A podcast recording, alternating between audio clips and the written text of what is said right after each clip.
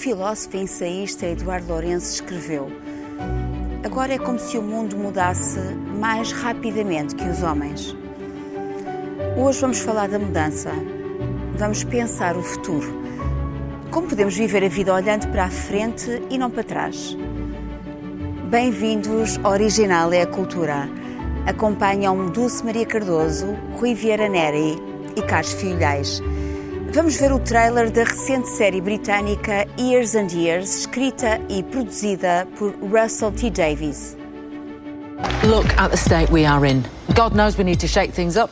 So, I propose that in order to vote, every British citizen must take an IQ test. What did she just say? Are you saying that some people are too stupid to vote? I've got you listening now, haven't I? Things were okay a few years ago. Surprise! Now, I don't know what to worry about first. I'm only just beginning. What's it going to be like for you? We used to think the news was boring. it turns out we were born in a pause. I love it. The whole system's in pieces. So nice to have you back. you met my sister once. Was I nice? What sort of world are we in? Hello, Mummy. We will change forever. I vote for it. Don't you dare. It's a terrible, terrible world. But I want to see every second of it. This country has never been more magnificent. I look ahead and see glory. You with me? You don't mind, do you?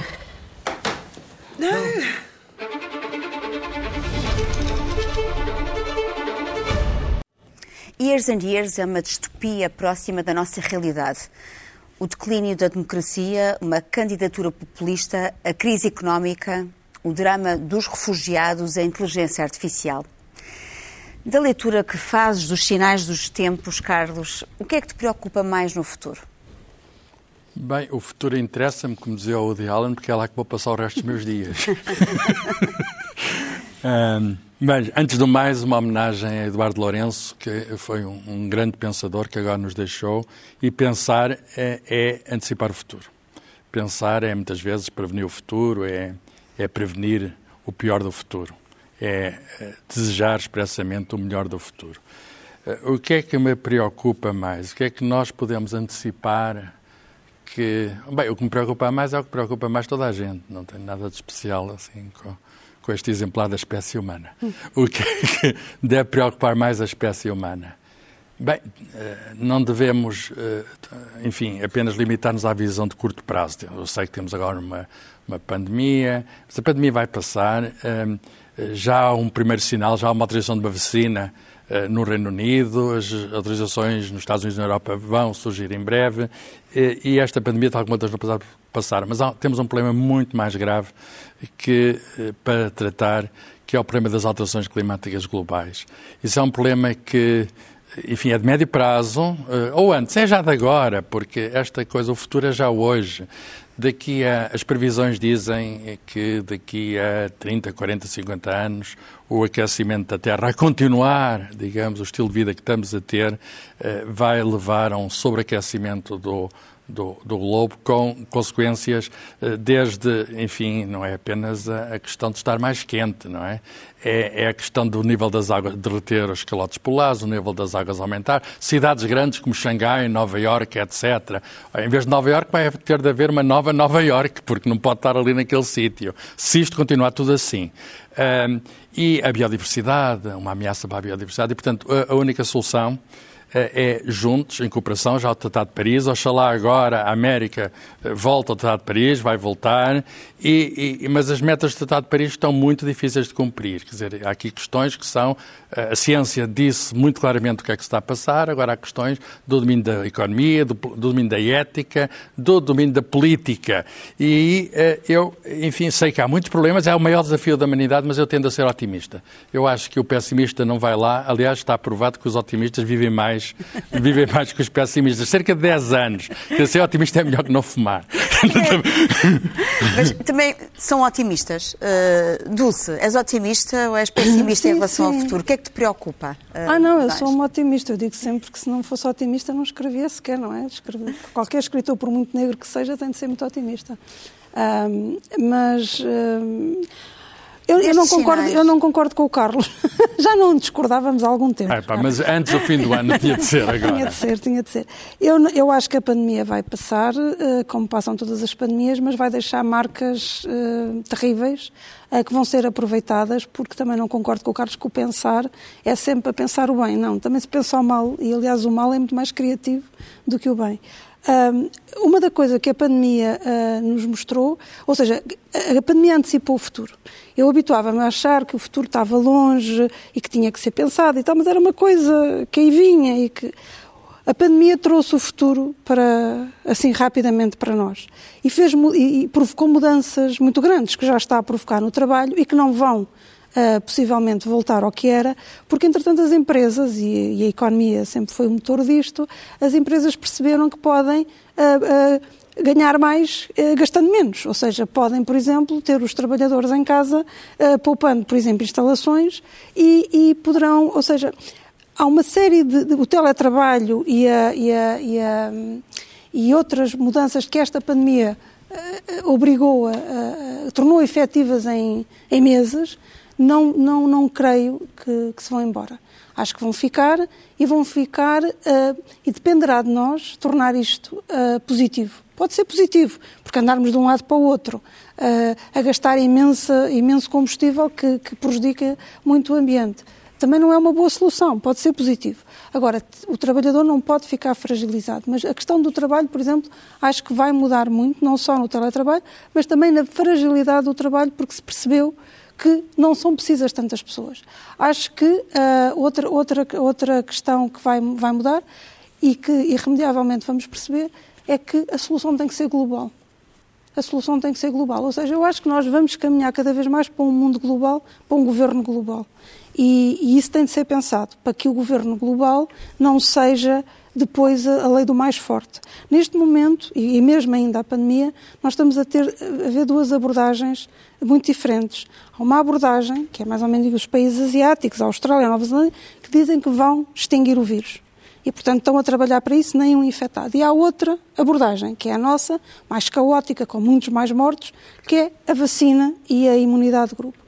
Pois bem, ainda não sabemos, mas se calhar podemos estar a assistir a uma espécie de mundo limpo e um mundo sujo, em que, porque a vacina não vai ser também a solução, ah, ainda não se sabe se a vacina será a solução e o custo que a vacina tem, não é? Se nós tivermos que nos vacinar todos os Estás anos. a ser pessimista. Não estou a ser pessimista. Estás, estás, não, estás. não, não. Estou a ser realista, porque lá está. Nós não podemos pensar. Ser otimista não é achar que vai correr tudo bem, como lá os arco-íris do princípio da pandemia, e não prevenir. Porque depois o que acontece é, como eu digo, eh, os interesses malignos são muito, eh, trabalham muito, trabalham muito depressa. E, portanto, se os que estão preocupados com isto não, não põem o pior cenário e acreditam que tudo se vai resolver e que vai de Mas o meu ponto, eu não foste diretamente ao ponto, o meu ponto é que as alterações climáticas é um problema muito maior Eu- sim, do sim. que o problema da pandemia. Eu-. Podemos falar agora da pandemia, mas se não aprendemos Não. também alguma coisa com a pandemia. Falaste de cooperação, muito bem. Se nós não prepararmos uma estratégia conjunta, global, para enfrentar o problema dos problemas, que é a Claro. possibilidade de termos a Terra como planeta habitável, quer dizer, eh, andamos entretidos aqui a Ah, discutir não, coisas mas, mas, mas, a- mas evidentemente eu ia lá chegar a isso. Mas, mas a, a- a questão, o que a pandemia fez foi mostrar-nos quão nós aparentemente não somos capazes de resolver globalmente as coisas, não é? Que, a certa altura cada país começou a tentar eh, resolver a questão por si e, e não é um bom, um bom sinal, exatamente para chegarmos à, à grande questão de todas, que é as alterações climáticas. Porque tem que ser uma solução global também. E, portanto, as soberanias dos países vão, estar- vão ter que estar em causa. Mas Estávamos a falar do pensamento, dos pensamentos malignos. Hum, e eu pergunto, eh, enquanto o mundo dorme, que monstros estão a crescer?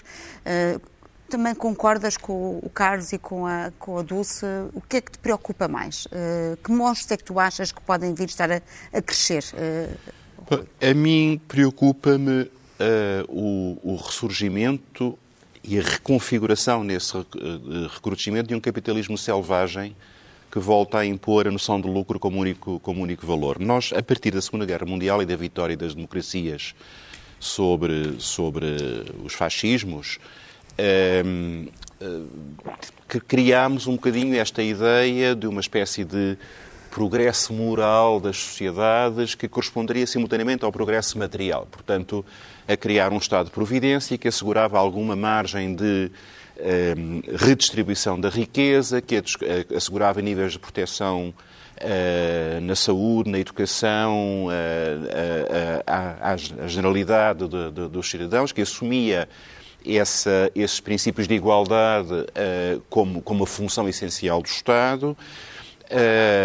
O que é que acontece? Esse Estado com as sucessivas crises económicas eh, que foram acontecendo, foi perdendo capacidade de resposta, emergiu uma ideologia neoliberal que é exatamente o contrário, que é a ideia de que supostamente a, a economia autorregular-se-ia, uh, que as cargas fiscais têm que baixar para que a economia tenha dinamismo, se as cargas fiscais baixarem, o Estado tem cada vez menos capacidade de assegurar essa redistribuição social e essa função de proteção dos mais frágeis que nós pensávamos que era, que era, que era irreversível. E o que é mais dramático é que esse, esse credo está a reemergir sob a forma de populismos que convencem as pessoas de que isso está no seu interesse, de que há um inimigo no Estado, ou seja, que o Estado, em vez de ser um fator de, de, democrático, de proteção dos mais frágeis, é um fator de opressão e que, e que a prosperidade individual uh, viria com a desregulamentação com a destruição do Estado de Previdência. Isto é, para mim, a ameaça maior. Porquê? Porquê? Porque essa ameaça de fundo brutal de que o Carlos falou, e que é no fundo maior, porque é a existência do planeta, da espécie, etc., uh, acaba por ser agravada justamente por este modelo de desenvolvimento e por este modelo económico. Uh, uh, nós vemos, por exemplo, neste momento, o ritmo de destruição da Amazónia a atingir recordes em nome da soberania nacional, em nome de, de, uma, de, um, de, um, presidente populista, e isso é uma das coisas que me assusta. É verdade que há alguns sinais interessantes no sentido daquilo que, que a Dulce estava a dizer. Quer dizer, por exemplo, a União Europeia penso que pouco a pouco está a acordar e aprendeu com as, com as, com as lições do, do, do, da tragédia que foi a resposta à crise financeira uh, e que está a ensaiar alguns exemplos, mesmo, por exemplo, este veto da Hungria e da Polónia ao, ao orçamento comunitário está a obrigar a União Europeia a arranjar soluções políticas para ultrapassar esse, esse veto formal num esforço de transversalidade da União. Vamos ver o que é que vai dar. Não sou, não sou, não sou realmente uh, um crente absoluto, mas, uh, mas penso que é, que, é, que é sinal. Agora, esta questão dos populismos ao porem a causa o funcionamento de, de, essencial da democracia, ao convencerem as pessoas de que uh, uh, o, o, seu, a sua proteção passa pelo, pelo desmantelamento do, do, aparelho democrático, da democracia representativa, é, é, das coisas que me assusta mais. E vejo, por exemplo, o caso dos Estados Unidos como particularmente preocupante, apesar da vitória do Biden, porque tudo indica que o Senado continuará uh, nas mãos do Partido Republicano. O Partido Republicano está a ser empurrado pelo, pelo, pelo Trump para a extremíssima direita. Neste momento, o que estamos a assistir é uma espécie de linchamento dos, dos republicanos moderados e, portanto, a possibilidade de compromissos uh, uh, bipartidários pode, pode ser de tal forma posta em causa que o governo Biden pode ser paralisado logo a partir da própria nomeação dos, do, do, dos, seus, dos seus ministros, tem que passar por confirmação uh, no, no Senado. Se o governo Biden não corresponder às expectativas do seu eleitorado, uh, que, sonhou que isto iria responder aos, problemas das populações uh, afro-americanas, das minorias, etc., eh, vai criar também um descontentamento reno, renovado dessas minorias no próprio sistema democrático. Portanto, Sim. eu vejo os Estados Unidos eh, eh, como sempre adiantados em relação aos problemas eh, globais. Sim, mas há neste momento a emergência da China, que, enfim, sai melhor, como disseste, da pandemia e Sim, que de facto é um sistema não democrático, mas que neste momento eh, tem muito melhores condições eh, para ser a economia do mundo, O que para, é muito ser- no- o que para é- regular a O que é geoestratégia. muito, Que é muito má, muito má notícia. Para, para a em democracia é muito má de- notícia. de não é? Sim, sim, mas às vezes estamos pois. demasiado focados no Ocidente e esquecemos que o Sim, Oriente sim, sim. vai ser. Será que podemos ter o perigo de, uma- de um segundo tratado de Tordesilhas, o mundo dividido entre os Estados Unidos e a China? Eh, Bem, é, é muito, é muito difícil fazer previsões. Devo, devo começar por dizer Só no isto. fim do jogo, não é? O prognóstico só no fim dos jogos João Pinto. E havia um físico, o Niels Bohr, que dizia é muito difícil fazer previsões, especialmente sobre o futuro. Com humor muito fino. Aliás, eh, eh, deixem-me contar dois ou três casos de previsões falhadas, até de grandes estrategas, que são aqueles que pensam o que vai acontecer nas batalhas. O Foch, o marechal francês, em 1911, pouco antes da Segunda Guerra Mundial, disse que os aviões vão ser pequenos brinquedos que não vão ter qualquer importância militar. Foi o que foi na Primeira Guerra Mundial e ainda mais na Segunda Guerra Mundial. Ou eh, na- na no projeto Manhattan, quando se fez a primeira bomba atómica na, na Segunda Guerra Mundial, no final da Segunda Guerra Mundial, há um almirante muito importante eh, americano, o Lee, que disse ao, ao presidente americano: Eu sou professor de explosivos na Academia Militar e garanto-vos que essa geringonça nunca vai explodir. E, portanto, há especialistas que se enganam, quer dizer, eh, até na informática. Eh, alguns gurus da informática dizem que os computadores nunca seriam aquilo que são hoje. Bill Gates, não Bill Gates, alguns donos da indústria, IBM, dizer ah, vai haver quatro computadores no mundo, disse um deles. Ah, vai- disse o Bill Gates, 64 capa de memória é mais que suficiente para qualquer um. E o que- qual é, o, o- qual é o, eh, o- o foco? O foco é que o futuro é sempre uma caixinha de surpresas. O futuro é, enfim, é o que for e nós nem sempre adivinhamos. E há um grande fator que mostra o caso da aviação ou o caso da bomba atómica, que é a inovação. A inovação é o fator de mudança no- de- que, que nós não podemos prever. Por sua própria natureza, a inovação não se pode prever. E, portanto, a vacina agora, por exemplo, é uma inovação extraordinária. São técnicas novas que, com certeza, não temos a certeza absoluta da sua eficácia, mas temos uma grande probabilidade da sua eficácia. E ninguém tem certeza absoluta sobre coisa nenhuma. A ciência também não tem certeza absoluta sobre coisa nenhuma. A, certeza, a, a- a ciência dá-nos é a redução da incerteza e não a, a verdade. Nós, e, portanto, vai haver, deixem falar das alterações climáticas globais, vai haver soluções inovadoras, está a haver soluções inovadoras, vai haver, sei lá, automóveis que são elétricos, já está a haver modos de, de energia solar, de energia de alternativa. Isso está, é uma indústria nova, vou chamar indústria porque está a ser feita em grande escala. E oxalá que isso nos salve, quer dizer, oxalá que também nós, nos nossos comportamentos, que a própria economia, eu sei que é capitalista, mas visando o lucro, consiga, porque o que é que interessa uma economia cheia de lucro num mundo que não há ninguém para comprar, quer dizer, um cliente morto não é cliente. E, portanto, eu acho que o, o- o capitalismo vai acabar por se adaptar e está a adaptar-se às alterações climáticas Há e a inovação. setores, há setores que sim e há setores que não, e são esses que estão a investir Claro, nesta, claro. nesta estratégia disruptiva. Mas tu falaste aí de cliente morto, e há um outro fator que nós ainda não falamos, que é a potencial de um grande conflito. O potencial de um grande conflito. Sim, sim. Ou seja, eh, Pode existir, nós conseguimos, ao longo dos últimos 60, 70 anos, eh, eh, ter conflitos localizados, alguns trágicos e, e- e constantes, há uma guerra permanente, no fundo, mas evitamos a eclosão de um conflito eh, de dimensões planetárias, como, como foram as duas guerras mundiais. Eh, e, e estamos a assistir a um- ao agravamento de uma série de tensões políticas locais eh, que podem resvalar a qualquer momento para uma situação de conflito mais Sim, alargado. sim. E isso é, é outra coisa, porque estas previsões de futuro que nós estamos a fazer é num pressuposto de alguma estabilidade que pode ser de, de repente E às vezes há perturbada. coisas de nada. Mas que... eu, eu acho também é fundamental que se perceba o que, é, o, que é, o que é que será o cidadão do futuro. Do futuro, quer dizer, e o futuro, como eu digo, pode ser só daqui a um ano ou dois, porque as coisas estão a mudar. Tanto o professor Eduardo Lourenço, a quem o Carlos fez a, prestou homenagem, eu também, dizia, ali que o mundo está a mudar mais depressa do que os homens. E, de facto, há uma questão de velocidade que nos está a prejudicar muito. E, e, aliás, falávamos aqui quando, já em alguns programas atrás falámos disso, da questão da, da olha, na solidão, porque é que as mensagens, ah, não, porque é que esta, os estarmos tão ligados não nos acompanhava como dantes as cartas, e é uma questão de velocidade que nós não estamos a conseguir acompanhar.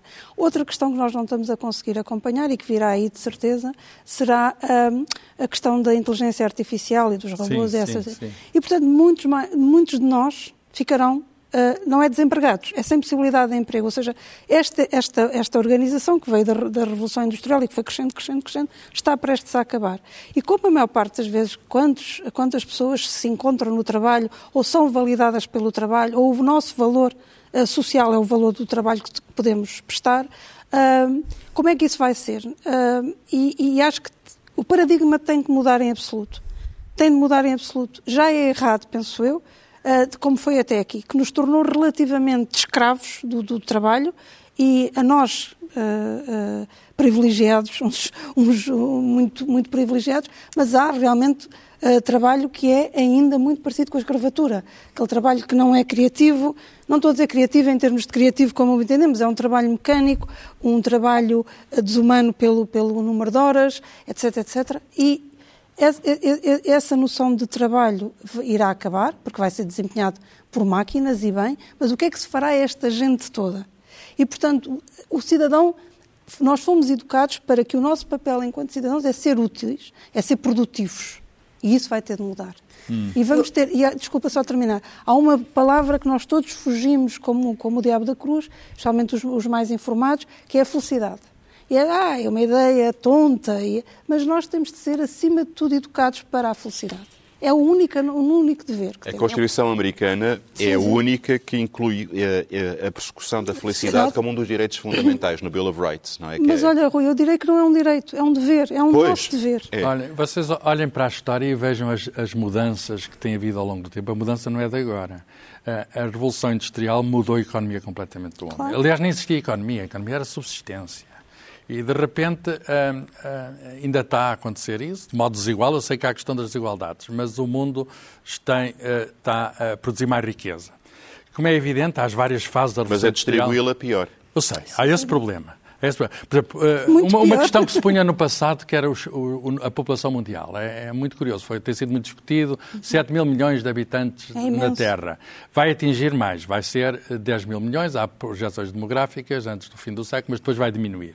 Uh, porque vai, vai uma questão de equilíbrio. Mas uh, muita gente previu, e, e previu, digamos, de um modo catastrofista, que não havia haver recursos para essa gente toda não há problema com a alimentação do mundo. A alimentação, eh, há desperdício até. O que não chega é a algumas pessoas. Está local, muito, mas está localizado. Menos do que era no século XIX. Menos do que era no século XVIII. Por outras palavras. Sim, mas por outras palavras. Nós temos tratado problemas que, que a inovação resolve muitos problemas, mas não resolve os problemas sociais e políticos éticos, sociais e políticos. E, portanto, não vamos confundir as coisas. Uma coisa são as possibilidades que temos. A inteligência artificial é uma possibilidade extraordinária. A questão das energias alternativas é uma possibilidade extraordinária. A questão da edição genética também é uma possibilidade extraordinária. Portanto, o futuro está aí, está-nos a bater à porta. Aliás, o futuro está-nos sempre a bater à porta. Agora, a questão é como sabemos responder que humanidade uh, uh, teremos para responder a estes desafios. E eu acho que aí temos de ser humildes e saber que teremos de aprender, se calhar à nossa custa. Eh, eu não excluo a hipótese de fazermos erros e de, enfim, ainda piores do que estamos a fazer com a pandemia. Mas falhar menos. E, enfim, vamos falhar, sempre falhamos e vamos tentar falhar menos, tentar falhar melhor, como diria o Becker. O, o Obama um, deu uma entrevista aos 60 minutos, falando do, do, seu, do seu livro biográfico, Terra Prometida, e falava da questão da comunicação, que combater os tais populismos de que falavas há pouco, destes uh, estes fascismos emergentes que estamos a, a verificar no mundo, uh, no investimento na informação. Nós, nós estamos a atravessar muitas fake news, uh, notícias falsas. Como é que nós podemos combater isso também? a regulação uh, perante uh, as redes sociais, por exemplo, a proliferação de, de notícias falsas, de, porque quer dizer, há uma, um investimento também na educação, que é importantíssimo. Eu falava nisso, o investimento Sim, na educação. Claro, tem que ser, tem que ser na base. É, só que o investimento na educação é lento. Uh, ou melhor, o, o, o, efeito do investimento na educação é lento. E uh, e uh, uma das consequências das redes sociais e da velocidade de circulação da informação com que nós vivemos é que ela é rápida. Então. Uh, esse é, o, é, um dos problemas principais. O Carlos dizia, muito bem, uh, nós não podemos prever o futuro. Não temos outro remédio se não tentar prever, não é? Uh, e, enfim, e, jogar com, com hipóteses a partir do máximo de informação que temos e, e não arriscar. diria prever, diria preparar. A questão nós não podemos prever, Sim, mas, mas, podemos preparar. Que temos é criar cenários. E pois, temos que criar cenários e optar pelo, pelo mais, plaus, mais plaus, plausíveis. Cultura, por exemplo, mas, uh, uh, que é temos falado aqui do Eduardo Lourenço como um homem que pensava, e que pensava bem, mas também pensava para o bem. Que isto é uma questão muito importante. Quer dizer, Uh, não, não se trata apenas de prever em abstrato o futuro, trata-se de prever o futuro que nós achamos que é mais justo, que é, que é, que é, que é mais, que é, que é mais belo, que, é, que, assegura mais felicidade. Uh, uh, que é melhor para todos. Que é melhor para todos. e essa ideia de, de uma, da vertente ética eu acho que é, é absolutamente essencial, porque alguns dos grandes monstros que nós estamos aqui a falar como, como riscos derivam de uma espécie de amoralidade. Quer dizer, esta criatura que vai agora sair da, da presidência do, dos Estados Unidos, quer dizer, é um psicopata, narcisista, mitómano, amoral, a possibilidade de que uh, em 2016 uma criatura destas possa ter subido ao lugar de maior responsabilidade de decisão política mundial é um sintoma de, muitíssimo preocupante uh, e, e, e multiplica-se, uh, o fenómeno multiplica-se por todo o lado, portanto, talvez os excessos Haja a que estamos a chegar. lá não está. É isso, talvez os excessos a que, a que isto chegou, talvez possam servir de, de, de vacina. Vacina. De, vacina. talvez de repente as pessoas possam acordar para esta loucura, não é? Mas há uma coisa, Mas, Rui, que nós não percebemos. Que lá, lá, há uma coisa, Rui, que nós, não, que nós não queremos perceber, que a nossa supremacia, portanto, a nossa ideia de supremacia de espécie é tóxica. Ou seja, não se pode, nós não podemos, por exemplo, tratar agora a Terra, e voltando às alterações climáticas, que é de facto, nós não podemos explorar a Terra, o planeta como exploramos, e depois pensar, pensar, ou seja, nós não podemos, para o nosso conforto, ter não sei quantos comportamentos que estragam e, e, e uh, o, o, nosso, o nosso planeta, o único sítio que temos para viver, não é o futuro, é, é, é mais este. Isso é verdade. É verdade, o só único sítio. sítio não? É? Exato, não há, não, não há vacina, não há plano B, só temos isto não por podemos enquanto. ir para a Lua nem não para podemos. Portanto, e pensar, e pensar, ah, mas depois há aqui uma reserva que nos vai que nos vai permitir, um, ou seja, como que, se fosse infinita. Que vai, vai impedir que pessoas como o Trump subam a, a, ao poder. Não, isto é um, é um caminho, é um caminho. Nós, nós, nós somos, uh, a nossa supremacia, eu torno a repetir, é, uma, é, é, é maligna, porque nós constituímos como o topo da pirâmide, mas à custa despezinhar tudo o que está nosso, abaixo de nós. E de alguma maneira agora estamos a ter o retorno de, de, que não queremos. Bom, mas e começamos por nos despezinhar a nós próprios, ou seja, os nossos, uh, ah, sim, sim, sim, os nossos semelhantes. Não é? Oh, Dulce, tu há pouco uh, uh, falaste numa reportagem que a SIC fez sobre a cultura, foste entrevistada e falaste da importância da arte, não é? Porque nós estamos aqui a viver das consequências nefastas desta pandemia e uma, um dos setores mais castigados é o setor da cultura. Um, como é que vocês veem isto, o futuro da cultura, por exemplo? Conseguem fazer previsões porque neste momento há um clima bastante pessimista, não é? Uh, e nós queremos contrariar isso, não é, Carlos? a, a arte triunfará sempre. a arte. Onde é que podemos encontrar esse coração da esperança, por exemplo, na cultura?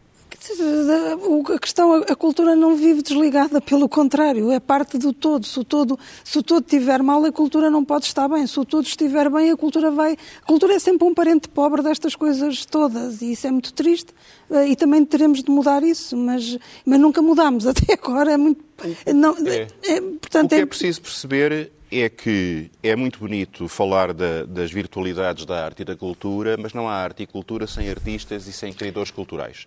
E esta é a questão mais importante. Durante séculos, nós tínhamos a arte e a cultura apoiadas no poder da Igreja, no poder da aristocracia e, da corte, no poder da burguesia liberal culta, no poder depois do Estado de Providência, que supostamente seria, digamos, o poder democrático que iria uh, possibilitar o acesso à arte e à cultura a toda a gente. E neste momento estamos a regressar a uma lei da selva uh, e os artistas e os criadores culturais, que são muito frágeis fisicamente, não é? Estão a ser esmagados. Uh, e isto pode ter consequências terríveis. Eu acho que a criatividade da espécie não vai desaparecer, com certeza.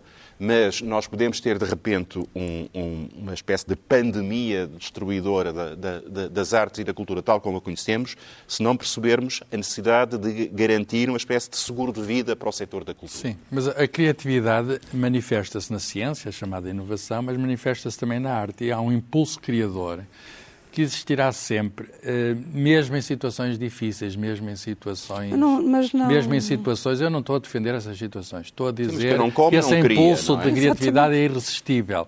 E mesmo agora, sob as alterações climáticas, há todo um redirecionamento, porque é um problema que nos afeta a todos, há todo um redirecionamento de muitos artistas para isto. Há uma, artistas que trabalham a chamada poética do antropoceno. O antropoceno é a proposta que está em cima da mesa de uma comissão estratigráfica internacional, vai ser para o ano votada, de dizer que há uma nova nova era que é uma nova era geológica, porque se vê nos estratos, uh, e, e, há um meio até muito indelével de ver nos estratos, que é a deposição de material radioativo das explosões nucleares que se fizeram uh, logo nos anos 60, e, depois da Segunda Guerra Mundial. E ela é inequívoca, ali uma ação humana, aquelas poeiras radioativas só lá apareceram, pequenas quantidades, mas só lá apareceram por causa disso. Portanto, muito provavelmente vamos ter um antropoceno, e há muitos criadores a fazer mas, representações Carlos, sem, sem... Do, do, antropoceno. Mas se eles não tiverem comida na, na mesa e não tiverem uma casa que, que os possa abrigar, não, não pensam.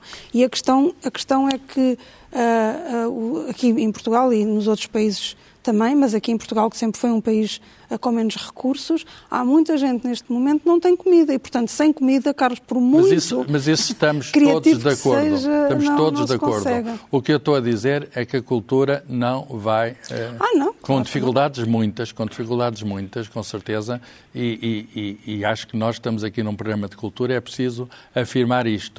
Uh, não é apenas a ciência que nos salva, uh, a cultura ajuda a salvar-nos. E, portanto, não, não, há, não há dúvida nenhuma sobre isto. Sim. E, portanto, um, os, é... os, os criadores são precisos a criação é absolutamente inevitável para fazer o futuro, qualquer que seja, digamos, a área. Da absolutamente. Mas repara, eh, nós dizemos a ciência eh, é indispensável, a ciência tem, não há ciência sem laboratórios, sem investimentos, sem reagentes, sem computadores, sem tudo aquilo que é necessário de investimento. E sem muitas bolsas. Uh, de formação. a cultura precisa de um respaldo. Exatamente. É? A cultura precisa de um respaldo à sua escala, da sua maneira, não é idêntico. Eu concordo, eu concordo. E, e neste momento há uma tendência muito grave eu quase que vou dizer agora, um, enfim, um exagero enorme, mas estamos a assistir a um certo genocídio cultural estamos a, a, a, a ideia, oh, a assistir à, eu, eu, ideia eu de que não precisamos dos artistas. Mas, mas, mas oh, Rui, já vinha de trás, ou seja, sim, o claro. que a pandemia fez foi aumentar claro e tornar mais fácil. Eu concordo. Vinha... Nós temos, claro nós temos Porque, exemplo, políticos em geral que são largamente incultos. São incultos do ponto de vista científico, vemos a maneira como eles reagem perante a ciência. Por exemplo, esta questão da vacina, que não está provado o modo de funcionamento, por exemplo, nas pessoas mais idosas, porque é tudo muito preliminar, mas já andam os políticos a dizer não, não, esse é que tem de ser vacinados em primeiro. Há uma, há precipitação da política como se, e, e, também da ponto da cultura, eu tenho de dizer que, enfim, não, não, do ponto de vista cultural, são palavras. Parole, parole. Quer dizer, words, words, words, words, words. Portanto, eles falam de apoio à cultura, mas apoio à cultura é nenhum, quer dizer, é quase nenhum, é muito, muito escasso. E grandes meios que são públicos, como por exemplo a televisão, que nós pagamos todos, a televisão pública nós pagamos todos, eu pergunto o que é que, nestes tempos e nos próximos, o que é que se está a passar aí de mobilização cultural? Nós, nós poderíamos ficar aqui o todo o tempo do mundo, uh, uh, verdade, isto custa-me muito agora cortarmos a palavra, uh, mas no seguimento, e também uma homenagem a vós, Dulce, Rui e Carlos, que são os grandes apaixonados pelo livro, Uh, o, o, Rui escreveu um artigo recentemente no JL, uh, portanto, uh, e falam muito do livro A Dulce, que nos presenteia com as suas histórias. Carlos, o grande amante de livros, e também vou homenagear Eduardo Lourenço, que era um apaixonado pela literatura, que se referia aos livros como filhos e dizia que está sem livros. É já ter morrido. Eh, esta homenagem que todos fazemos aqui em uníssono ao grande pensador Eduardo Lourenço e também à literatura. Eu vou uh, falar de dois livros que saíram Este, o Alberto Manguel já teve outra edição, esta edição da Tita da China, uh, uma história da leitura do Alberto Manguel, que sabemos que doeu recentemente a sua biblioteca uh, a Lisboa. Portanto, estamos ansiosos de ver o resultado. E é um livro fascinante. É um livro fascinante. Aliás, ele, ele diz uma coisa muito curiosa na introdução, uh, que diz que em inglês o verbo to read uh, uh, learn, partia uma feliz etimologia com o verbo to reason, raciocinar. Portanto, a leitura permite-nos o espírito crítico. E também vou falar deste livro que saiu recentemente Um de uma jovem Espanha, filóloga, uma jovem filóloga de Saragoça, Irene Vallejo, é assim que se pronuncia? Vallejo. Vallejo. Vallejo. Chama-se O Infinito num Junco. Ah, É a invenção do livro na Antiguidade e o nascer da sede de leitura. É um livro também extraordinário ah, e que ah, nos, nos faz ah, entrar nesta história da leitura. Ah, o livro como extensão da memória, o livro como extensão da imaginação. Ah, E ela diz que nas horas mais negras somos todos quixotes ao contrário. Isto é, mantemos a sanidade por meio de histórias e de música, filmes e séries. E está de encontro também com o discurso recente da Lídia Jorge, eh, depois de ter recebido o prémio eh, de literatura de Guadalajara. Portanto, parabéns também. Eh, e esta homenagem a todos os que amam o livro. Viva o livro. E viva o livro, amam a É o palavra. futuro, é o futuro. E isto é o futuro. É o futuro.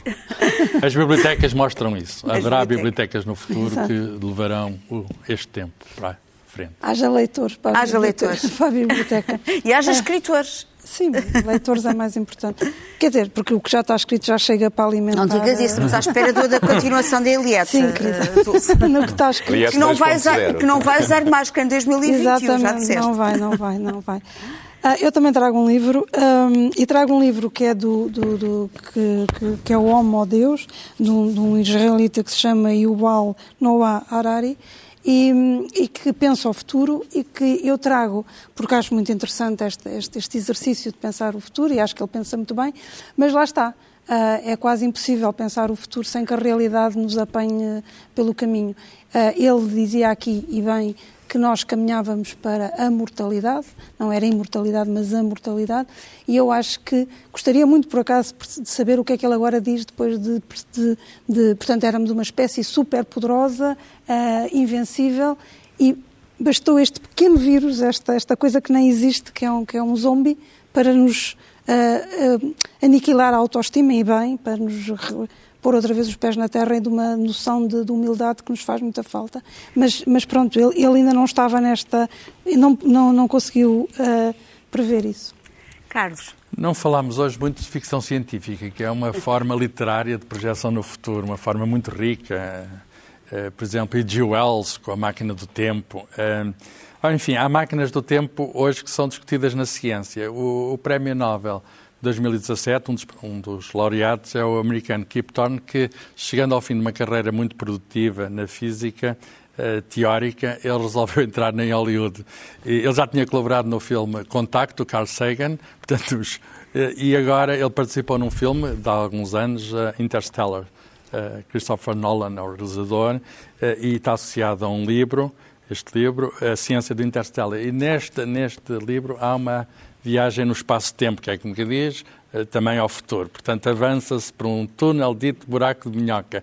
E, portanto, é para esse futuro distante que eu remeto, o futuro que está no filme Interstellar. Eu sei que é um futuro de ficção científica, mas é um futuro em que se vai mais rápido no tempo do que nós vamos hoje, que nós hoje somos à velocidade de um segundo por segundo. vamos ver alguns segundos. Little late, Coop. Yeah, we had a flag. It's an Indian surveillance drone. Solar cells power an entire farm. What'd you do, Murph? Uh, she didn't do nothing. Murphy's Law. You're a well educated man, Coop, and a trained pilot. And an engineer. The world doesn't need any more engineers. We didn't run out of planes and television sets. We ran out of food. Dad, why did you name me after something that's bad? Oh, we didn't. Murphy's Law. Murphy's Law doesn't mean that something bad will happen. It means that whatever can happen will happen.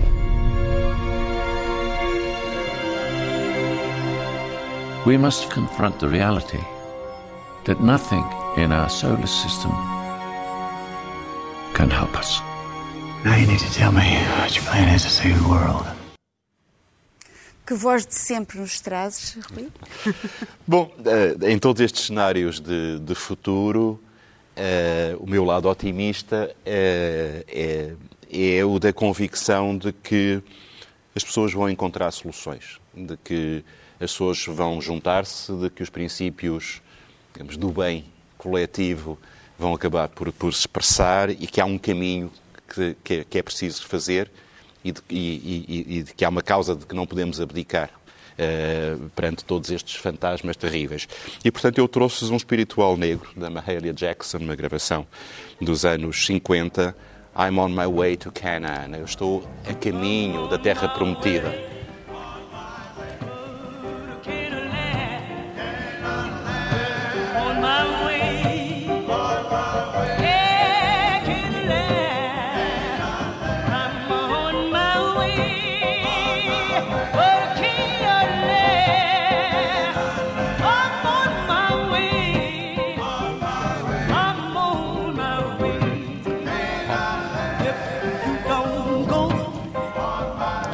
Foi o original É a Cultura. Voltamos em janeiro. Desejamos um bom Natal, um bom 2021. Troquemos as voltas ao mundo. Quem ainda o dia é uma criança.